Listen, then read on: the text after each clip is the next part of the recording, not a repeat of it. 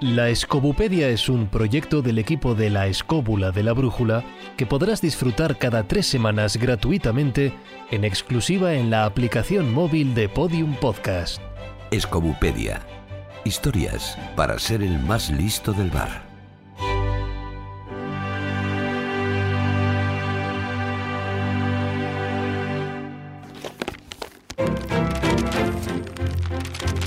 En el tomo de hoy el dragón, del latín draco y este del griego dracon, serpiente, es un ser mitológico que aparece de diversas maneras en varias culturas de todo el mundo, con diferentes simbolismos asociados. Hay dos tradiciones principales sobre dragones. Los dragones europeos, derivados de las tradiciones populares europeas y de la mitología de Grecia y Oriente Próximo, y los dragones orientales de origen chino, pero conocidos también en Japón, Corea y otros países asiáticos. Sin duda, el dragón es uno de los más grandes y conocidos seres mitológicos de toda la historia. Damos la palabra a Jesús Callejo. Sin duda, porque estamos hablando de un dragón que no solo se le puede enfocar desde un punto de vista mitológico y legendario, sino que forma parte pues, de ese imaginario popular y colectivo, que se da prácticamente en todas las culturas, lo cual esto ya nos indica de que algo de histórico, algo de zoológico, incluso de criptozoológico tiene. Es decir, no solo se puede analizar desde un punto de vista legendario, como una fantasía creada por nuestros antepasados, sino que posiblemente tenga unos orígenes. Unos orígenes, a lo mejor mal interpretados, y ahí entra la paleontología, y tiene, como no, unos significados. Y el significado simbólico para mí es fundamental. Así que, desde todos esos enfoques, puntos de vista, se puede analizar a esta criatura, el dragón, con todas sus variantes. Además, en España tenemos también unas cuantas. ¿Desde qué momento se empieza a creer en dragones? Prácticamente desde que el mundo es mundo y desde la noche de los tiempos. La pregunta que se pueden hacer muchos oyentes es, ¿alguna vez llegaron a existir los dragones, como pasa por ejemplo con los unicornios, y que a raíz de una mala interpretación de ciertas leyendas, testimonios, crónicas o fósiles, se ha podido malinterpretar un animal que sí existió, pero que ahora parece que forma parte de los bestiarios medievales y que no tiene ningún tipo de fundamento, bueno, pues podría ser. Es verdad que ante esa pregunta de si pudieron existir, tenemos varias referencias, no solo los mitos griegos, romanos, pero también los germanos, los japoneses, los chinos siempre están hablando de dragones. No solo tenemos las leyendas que hablan de bestias y de monstruos, no solo tenemos, pues incluso representaciones como la puerta de, de Istar.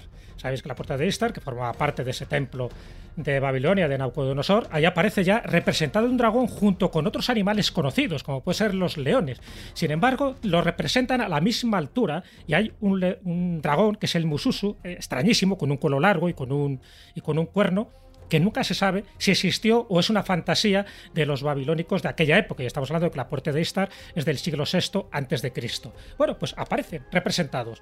Y lo que es más interesante es los trabajos en paleontología que se han hecho para intentar explicar la creencia que ha habido en dragones. A día de hoy no tenemos ninguno, pero ¿eso quiere decir que no existieron en el pasado? Bueno, mira, os recomiendo un libro, un libro de Adrienne Mayor, que es una historiadora que publicó un libro hace unos cuantos años, en el 2000, que se titula El secreto de las ánforas, y donde intenta explicar desde un punto de vista eh, histórico, racional, cómo muchos de los fósiles de dinosaurios fueron mal interpretados y al final se identificaron con criaturas mitológicas que aparecen tanto en Roma como en Grecia. Muchos de esos fósiles se pensaron que pertenecían a cíclopes, que, que pertenecían a grifos, que pertenecían a gigantes y, cómo no, también a dragones. Y lo que dice Adrian Mayer es que algunos de esos fósiles, como podía ser los del Velociraptor o cualquier otro de esos reptiles del, Cretácico, del Jurásico, pudieron ser identificados por esta razón, ¿no? de mala manera, pero que pusieron un poco en solfa que a lo mejor estas criaturas en el pasado existían. No olvidéis, hay un dato muy significativo, que por ejemplo Augusto el emperador tenía un museo de fósiles y esos museos de fósiles los atribuía a héroes, a, animales legendarios, pero que pensaban que eran la prueba irrefutable de que realmente llegaron a existir. Luego están los bestiarios medievales con los falsos dragones, con las falsificaciones, que eso generó muchísima más confusión. Y luego está lo importante de lo que tiene el dragón, que es la parte ornamental la parte talismánica. Acordaros que en las gárgolas, que en los mascarones de proa de los barcos, que en las máscaras tribales normalmente aparece la figura del dragón porque se considera que es talismánica porque te da o te infunde el poder que se le atribuye a un dragón. Y ahí entramos un poco en lo que se decía al principio, en esa introducción la diferencia entre Oriente y en Occidente. En Oriente, el dragón representa el poder y la sabiduría, y en Occidente está representando al mal y la destrucción, que en el fondo es el yin y el yang, se complementan los dos. En Oriente es un símbolo de luz, de positividad, de buena suerte, en Occidente, a raíz del paganismo, luego se cristianiza como elemento del mal, incluso como el anticristo, como representativo del pecado, y tienen que aparecer una serie de héroes salvadores, que puede ser o bien un arcángel, que era San Miguel, o bien un santo, que era San Jorge. Y, por último, dentro de esta introducción, el simbolismo. Para mí el simbolismo es importante porque en el fondo está representando, por una parte, las fuerzas telúricas de la Tierra, la, energía, eh, los tesoros que supuestamente está custodiando, hablando de una forma metafórica, esos tesoros tienen que ver con las vetas auríferas, con minerales, y luego con los cuatro elementos, porque el dragón, si os dais cuenta, es un animal híbrido. Es decir, no es lo mismo el dragón de Oriente, que es cierto que no escupe fuego ni tiene alas, pero también vuela por sus poderes mágicos, que el dragón de Occidente. Pero todos ellos tienen un simbolismo increíble. En Oriente, tanto los emperadores chinos como japoneses lo tenían como un emblema suyo, incluso el primer emperador japonés se pensaba que descendía ni más ni menos que de un dragón, y sin embargo en Occidente sí que adquiere otras connotaciones. Y luego, por último, los dragones actuales. Dragones en astronomía, hay una constelación que es la de Draco, que además incluso dicen que Angkor Wat está relacionada dentro de lo que es su superficie terrestre con la representación celeste de esta constelación, por lo tanto hay una relación muy clara ¿no? entre la astronomía y la orientación de ciertos templos sagrados.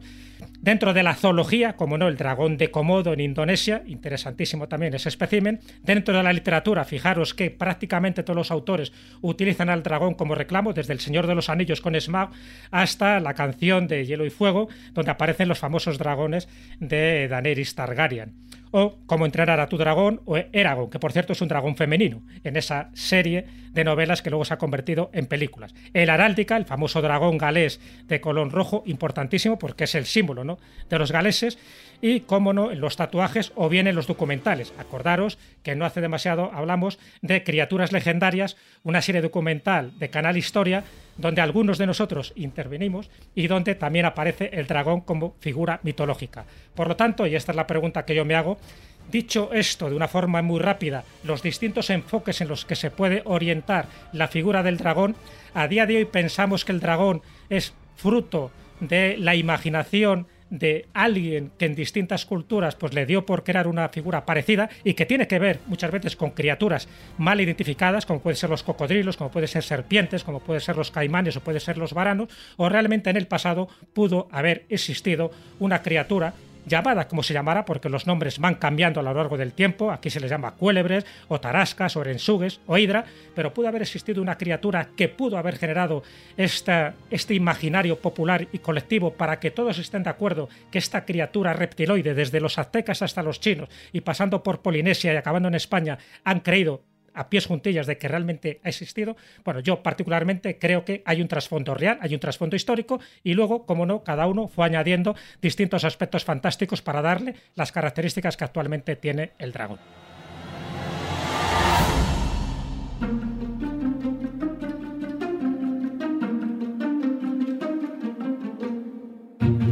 Sí, bueno, lo que ha dicho Jesús es extremadamente interesante porque hay una cuestión importante en el tema de los dragones a mí sabéis que me gusta la heráldica, es un tema que, bueno, que soy aficionado como parte de los temas medievales. Jesús ha citado al dragón rojo de Cadwallader, príncipe de Winnet, el símbolo de Cimru, de Gales, que es probablemente, por las vinculaciones al mito artúrico, el más conocido de los dragones occidentales. Pero yo soy madrileño y Madrid tuvo durante muchísimo tiempo, hasta los años 60, donde malamente lo quitaron, aunque ahora intento recuperarlo, un grifo, un dragón en su escudo. En su escudo de armas, lo cual es realmente llamativo. Bueno, que convivía Claro, pero porque era, era eh, digamos, eh, la serpiente alada que estaba en la puerta cerrada, cuando la puerta cerrada existía. Entonces, bueno, pues es, es, una, es un, elemento mitológico realmente raro en el occidente europeo, en la zona sobre todo sur mediterráneo, porque los grifos y los dragones, desde el punto de vista clásico y legendario, proceden principalmente de las zonas del entorno euroasiático, de la zona de la que, bueno, al fin y al cabo vienen parte de nuestros antepasados, los primeros pueblos indoeuropeos que tenían una verdadera obsesión con los grifos y con los dragones. Dentro del mundo europeo, dentro de Eurasia, porque los chinos, como ya ha dicho Jesús, tienen sus propios elementos mitológicos vinculados al dragón. Pero lo interesante es lo que ha comentado al final. ¿Por qué está en todas las culturas del mundo? ¿Por qué el dragón aparece reflejado siempre, desde tiempo inmemorial, de manera constante, de manera simbólica, de manera notable y de manera importante? Es destacado y llamativo. Pues efectivamente, eso son las cosas que dan que pensar a cualquier investigador en relación a que no parece ser exclusivamente un motivo de ficción, un motivo de, representación legendaria, porque esa identidad común a todas partes da la sensación de que tiene una fuente primordial, tiene una fuente antigua, original, común a prácticamente toda la humanidad. Lo que hace pensar en la posibilidad de que de verdad estemos hablando de un animal real. Otro añadido, aunque es verdad que está en todas las culturas del mundo, tiene preponderancia especial en el mundo euroasiático y en el mundo americano. Es decir, eso significa que está al margen del mundo africano, donde no quiere decir que no existan, sino que aparece de una manera diferente, distinta, no exactamente igual. Pero claro, todo el mundo sabe que la humanidad viene de África. Con lo cual estamos hablando de un mundo que tiene contacto más allá del canal de Suez actual. Es decir, en el mundo de la gran isla del mundo euroasiática, donde de ahí pasó probablemente cuando se abrió el puente de Bering, América. Resumiendo con, con lo que quería contar. Las leyendas de dragones forman parte de la esencia de nuestra cultura, pero la esencia de la mayor parte de las culturas del mundo.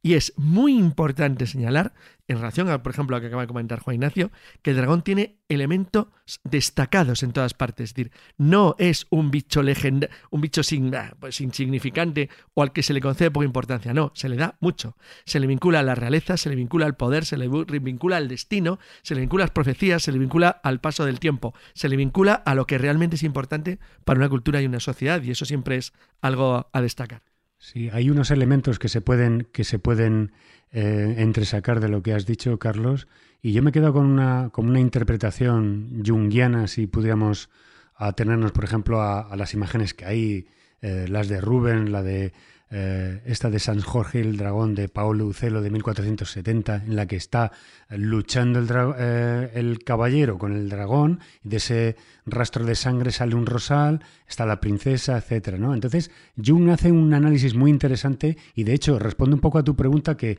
y, Jesús lo ha planteado, que por qué el dragón eh, aparece en todos los lugares y está en la, en la mitología de todos los pueblos.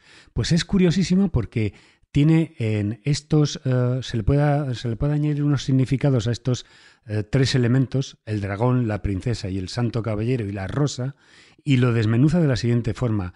El dragón, para Jung, es el, el inconsciente colectivo y es una alquimia de la materia prima en la que nosotros tenemos que trabajar con, con ella. Es, son los instintos, los bajos instintos, las pasiones. Es como una materia moldeable a la que tenemos que, la que tenemos que trabajar. La princesa. ¿La princesa cómo la identifica? Pues como el ánima, la intuición, la creatividad, la contraparte femenina de todo hombre, el eros materno. El santo caballero, ¿cómo lo identifica? Esta interpretación junguiana dice, no se trata de un guerrero, sino de un caballero santo, en alusión directa al arcángel San Miguel, el único capaz, el único capaz de expulsar el mal. Y según Jung, esta es la contraparte masculina que toda mujer posee. La rosa, ¿qué es la rosa? Pues aquí está representado el fruto del trabajo con uno mismo y la piedra filosofal de esa transformación. Quiere decir que esa sangre del, del, del dragón que va a parar a la tierra y de la que sale un rosal, está hablando de una alquimia, de una transformación de esos elementos para hacer una individuación como ser humano absolutamente, bueno, pues eh, aprovechable y evolucionado. Fijaos qué, interpretación te da aquí en la cuestión que se, ya se mete con los elementos, con la alquimia y el dragón como subconsciente colectivo, inconsciente colectivo. No sé, a mí me da la sensación, a tenor de lo que ha dicho Carlos y de lo que ha dicho Jesús y de lo que ha dicho también Marcos, que efectivamente algo en el pasado de la humanidad identificó algo que existía físicamente con un símbolo. Con un símbolo, pero si vamos a ver el simbolismo del dragón, en definitiva, eh, ¿qué es un dragón? Un dragón es un ser que no pertenece al ámbito terrestre, que no pertenece al ámbito humano, que es capaz de volar y que es capaz de ponerse en comunicación, ya sea en una cultura o en otra, o con las fuerzas del bien o con las fuerzas del mal. Por ejemplo, si nosotros atendemos a, a las representaciones pictóricas que hemos tenido, por ejemplo, en el mundo cristiano, vemos que San Francisco expulsa a los demonios de la ciudad de Florencia, y sin embargo, pintado por Giotto, y sin embargo estamos viendo que esos eh, animales son auténticos dragones. O sea, son los diablos, pero son los dragones. ¿Por qué? Porque en el ámbito cristiano el dragón es equiparable a la figura del diablo, pero también a elementos esotéricos que forman parte de la heráldica, como bien ha dicho Carlos. Por ejemplo, la existencia del dragante en la heráldica, ¿eh? que son dos cabezas de dragón arrojándose fuego por la boca y que es símbolo de realeza. Y esto pudo tener, em, digamos, pudo tener una justificación en restos que se han encontrado, fósiles de cualquier tipo, pues yo creo que sí. Y yo creo que la, la paleontología nos dará una solución en este sentido. Existen restos de los animales del periodo silúrico, por ejemplo, de los peces cartilaginosos o de los grandes tiburones de un solo ojo, que podría apuntar por ese camino. Lo que pasa es que saberlo no lo sabemos. Lo que sí que es cierto es que el símbolo se crea y se crea distinto, ya sea en Oriente como, como en Occidente. En Occidente está asociado a la figura del mal y en Oriente está asociado a la figura del bien.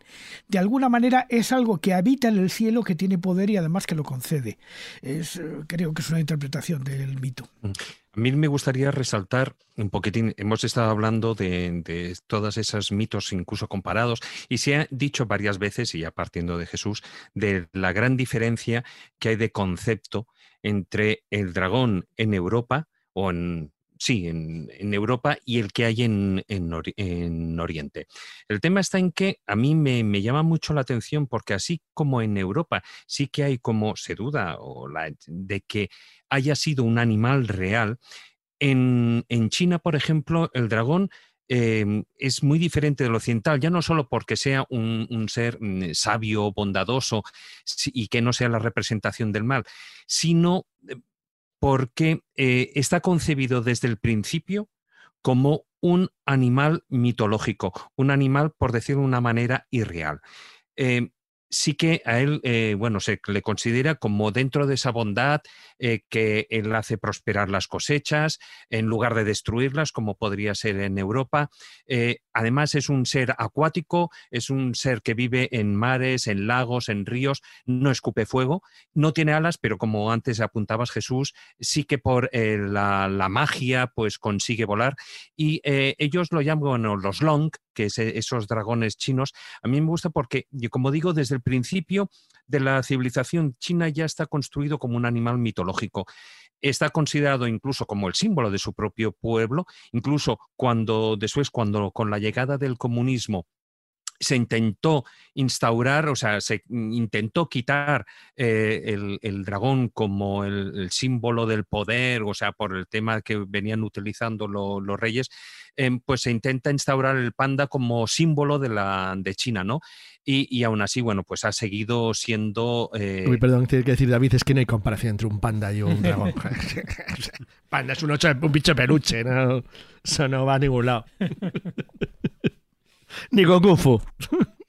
Lo que sí es cierto es que los orígenes del, del, dragón en la mitología china son absolutamente, bueno, son, no, se sabe exactamente de dónde parte. Unos dicen que si parte de lo que sería esa, eh, esa serpiente sagrada, Nuwa, esa diosa mitológica que tiene una cola de serpiente y el torso humano, eh, otros creen que, formaría parte de, digamos, del símbolo de, mm, eh, de, varias tribus que unieron, que se unieron en el pasado. Y aquí siempre aparece el número 9 de por medio, porque para los chinos el número 9 es sagrado. Y es que ellos considerarían que esas, eh, esas tribus optarían a nueve partes del animal, ¿no? Lo que serían, por ejemplo, los ojos corresponderían a una langosta, los cuernos a un ciervo, eh, un animal híbrido. la nariz, de, digamos, de un perro, etcétera, etcétera, de nueve animales diferentes. Pero es que además eh, también ellos consideran que hay nueve tipos de dragones chinos. como digo, el número 9 es sagrado, ¿no? Y relacionándolo, bueno, pues eh, digamos, además, el, dragón como esa parte masculina, que es el, el yang dentro del símbolo del yin y el yang, ¿no? Y luego, em, también es algo muy curioso porque dentro de esa mitología forma tanto parte de lo que es el mundo chino que está incluido en su propio horóscopo. Y además es uno de los horóscopos más importantes. ¿Por qué? Que significa la fortuna y significa la buena suerte. Sí, eso es muy importante resaltarlo. Es uno de los doce animales del horóscopo chino. Pero los que nacen en el año del dragón están como auspiciados ¿no? por los astros por los beneficios energéticos del dragón y quieren que sus hijos nazcan durante el año del dragón, porque consideran que van a tener, ya tengo, mucho más fortuna a lo largo de, su existencia. De hecho, un poco al hilo de lo que estaba diciendo David, claro, es tan importante dentro de ese de ese sistema imperial eh, chino, y también pasaba con Japón, que al emperador chino se le representa con un dragón, pero a la emperatriz china se la representa como un ave fénix. Es decir, son como dos animales mitológicos fundamentales y los dos con su carga energética, pero con una carga energética positiva. No olvidemos que a pesar de que en Occidente tenga esa carga negativa, peyorativa que acabo de comentar, también tiene una parte positiva y, por ejemplo, lo dice, entre otros, Victoria Cirlot, que para mí es una de las grandes expertas en simbolismo. Bueno, pues ella dice que también es símbolo de sabiduría, porque lo que hace el dragón es custodiar un tesoro, y ese tesoro no tiene por qué ser solo de aspecto material, sino que también es un tesoro de sabiduría. Por eso el héroe solar, que al final abate al dragón, no le mata, sino que le abate, es decir, que le domestica, como puede ser San Jorge o San Miguel o Beowulf o cualquiera, lo que hace es que aprende de la sabiduría del dragón y de ahí que de la sangre del dragón, como le pasa a Beowulf, se convierte en inmortal. Y de ahí que en la fiesta de San Jordi, cuando tú regalas una rosa, es la rosa que nace de la sangre del dragón cuando San Jorge le mata. Es decir, que hay una parte de sabiduría que es muy importante reflejar en estos mitos del dragón. Y hay una cuestión que al dragón siempre, aparte de ser un ser terrible y mitológico, tanto en Oriente como en Occidente, siempre aparece como el guardián de algo ¿eh? terrible. Por ejemplo, el dragón de la Cólquida era el guardián del velloncillo de oro. Bueno, pues ya se sabe que tenía un larguísimo cuello, incontables anillos, silbaba, etc. Y a él se enfrentaron Jasón y Medea. Ladón, Ladón y Pitón. Ladón aparece descrito como un dragón de cien cabezas que custodiaba el jardín de las Hespérides. Pitón, Pitón, es que fijaos la diferencia de formas, ¿eh? Eh, es que los romanos y los griegos estaban siempre eh, no confundiendo, sino que asociaban la forma del dragón que hemos estado viendo de, de, las alas membranosas a una gran pitón. Bueno, existe un, un grabado de, que ilustra la metamorfosis de Ovidio del siglo XVI de Henry Goltzius, donde aparece la forma del dragón con, una, con un cuerpo y una cabeza de reptil, pero con una cola y un cuello larguísimos.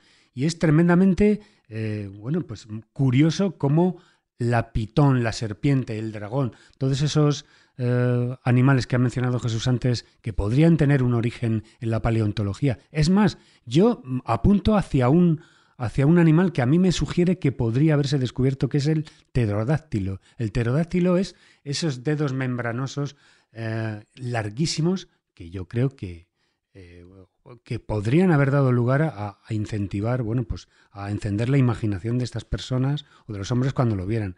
Eh, en el, concretamente en cuanto a la forma de, que aparece en San Jorge y el dragón de Paolo Uccello de 1470, que es una pintura que parece un cuento, es de maravilla, es, es un 480 es un tiranosaurio con alitas. y me encanta porque está derramando la sangre y es donde aparece la, rosa que os he comentado antes. Pero pasando por también por los últimos eh, descripciones que ha hecho Jesús antes de, lo, de, Tolkien, El Señor de los Anillos, se me ocurre Shrek, la dragona femenina de, la bueno, que se enamora del burrito, que es, es absolutamente mm, enternecedora y entrañable, porque pasa de ser un ser terrible a ser una, una, un elemento femenino en la película enamoradiza que es capaz de hacer unos, bueno, unas aventuras y unos eh, poner patas arriba a todo el mundo para, para ayudar al burrito, ¿no? La escobuperia responde. Abrimos la sección de preguntas frecuentes. ¿Realmente el dragón puede ser interpretado como un ser que traerá el fin de los tiempos? Bueno, a mí me da la sensación de que la simbología, la simbología del dragón en el mundo cristiano, que es una simbología que viene fundamentalmente del mundo sumerio, se transforma con la irrupción, digamos, en, el ideario cristiano del conocimiento de los monstruos del Apocalipsis de San Juan, que se pusieron muy en forma, o sea, muy en moda eh, a finales del primer milenio. Eh, la bestia, o sea, de alguna manera la figura de la bestia a la que la Virgen María atrapa con sus pies y aplasta la cabeza, ese, esa serpiente alada importante que aparece en la iconografía cristiana, creo que viene a abundar mucho en, la formación del símbolo del dragón, iconográficamente quiero decir. ¿no? Eh, no sé qué pensáis de esto, pero a mí me da la sensación de que están muy relacionados. El Beato de Levan, sin ir más lejos, claro, el dragón de las siete cabezas, pero que tiene que ver con uno de los pasajes del Apocalipsis. O sea, que lo que intentan es representar iconográficamente un pasaje, cada uno a su manera, pero representando un poco que cada cabeza está representando una de las cualidades que tú tienes que cercenar precisamente para que la bestia, para que el dragón no llegue a aflorar y al final eh, lo que tiene que prevalecer no es la oscuridad, sino que lo que tiene que prevalecer es la luz, que en el fondo es el mensaje que te quiere dar el Apocalipsis. Y el diablo está siempre asociado con el mal, ¿eh? es la lucha entre el bien y el mal, es Satán. Satán, de hecho el Beato de Dios... o Leviatán también. El Leviatán, exactamente. Más allá de la dragona de Shrek anteriormente mencionada, ¿cuáles son vuestros dragones cinematográficos favoritos? Bueno, en mi caso mm, me gustó bastante la última gran aproximación, más o menos realista, entre comillas, al mundo de los dragones, porque es una película de ciencia ficción realmente sorprendente que es Reign of Fire, en español se tradujo como El Imperio del Fuego, de Rob Bowman, donde, bueno, hay una visión de los dragones como un animal mítico que destruyó el mundo del pasado y que, bueno, por razones que, por si alguien todavía, que es difícil, no lo ha visto, puede volver a destruirlo en el futuro, y de hecho lo destruye. Una, una película muy, muy, muy curiosa y muy interesante. Yo me quedo con una de la factoría Disney que se titula El dragón del lago de fuego. Es una película que dirigió en su época Matthew Robbins y que quedan reflejados desde mi punto de vista esos cuatro elementos que yo decía en la introducción. Es decir, ¿qué cuatro elementos son? Ya sabéis que es el aire, el fuego, la tierra y el agua. En el dragón se ve perfectamente y sobre todo en esta película. En el aire porque evidentemente el dragón tiene alas y vuela. El fuego porque escupe llamaradas la tierra porque vive en el interior de una gruta y además es reptante como, como un reptil y el agua porque además mora dentro de un lago subterráneo que, está dentro de esa representación iconográfica del submundo. Por lo tanto, esta película me parece muy representativa si la vemos desde esa clave simbólica y arquetípica. El dragón es un animal híbrido, al igual que le pasa con la esfinge, que representa los cuatro elementos y por lo tanto son los que tienes que dominar para que el héroe, el hombre de conocimiento, sea un hombre perfecto. Yo me quedaría, aparte de, haber mencionado el de Shrek, que me parece tremendamente simpático y un trabajo de, de modelado 3D espectacular.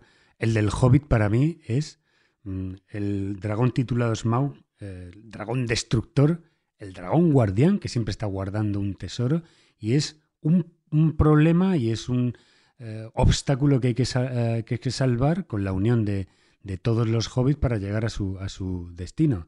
El del Hobbit, sin duda, por, por ese también trabajo espectacular de diseño, de diseño 3D.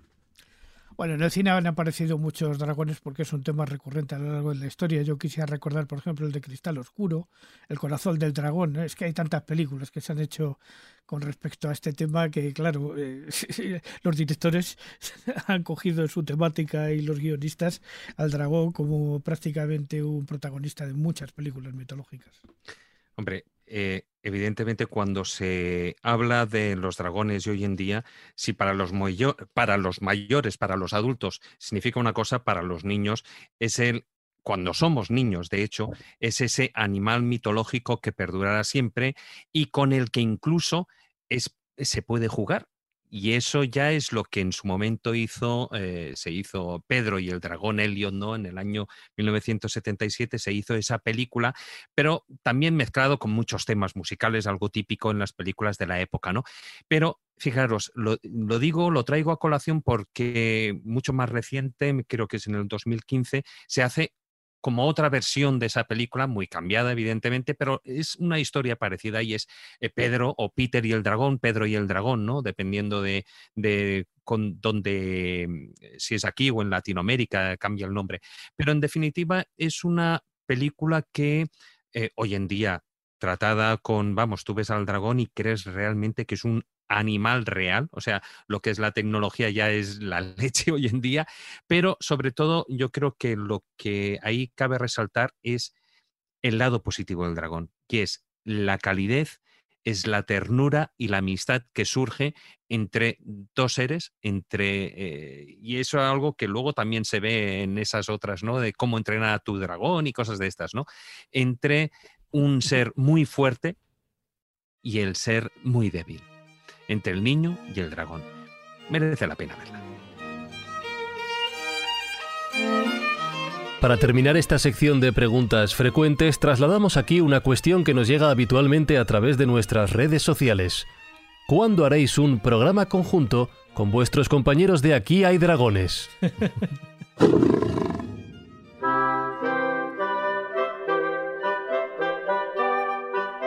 En el próximo tomo Seguiremos volando, en esta ocasión, a los mandos de los vimanas hindúes. Gracias por consultar la Escobupedia. En tres semanas pondremos un nuevo tomo a su disposición.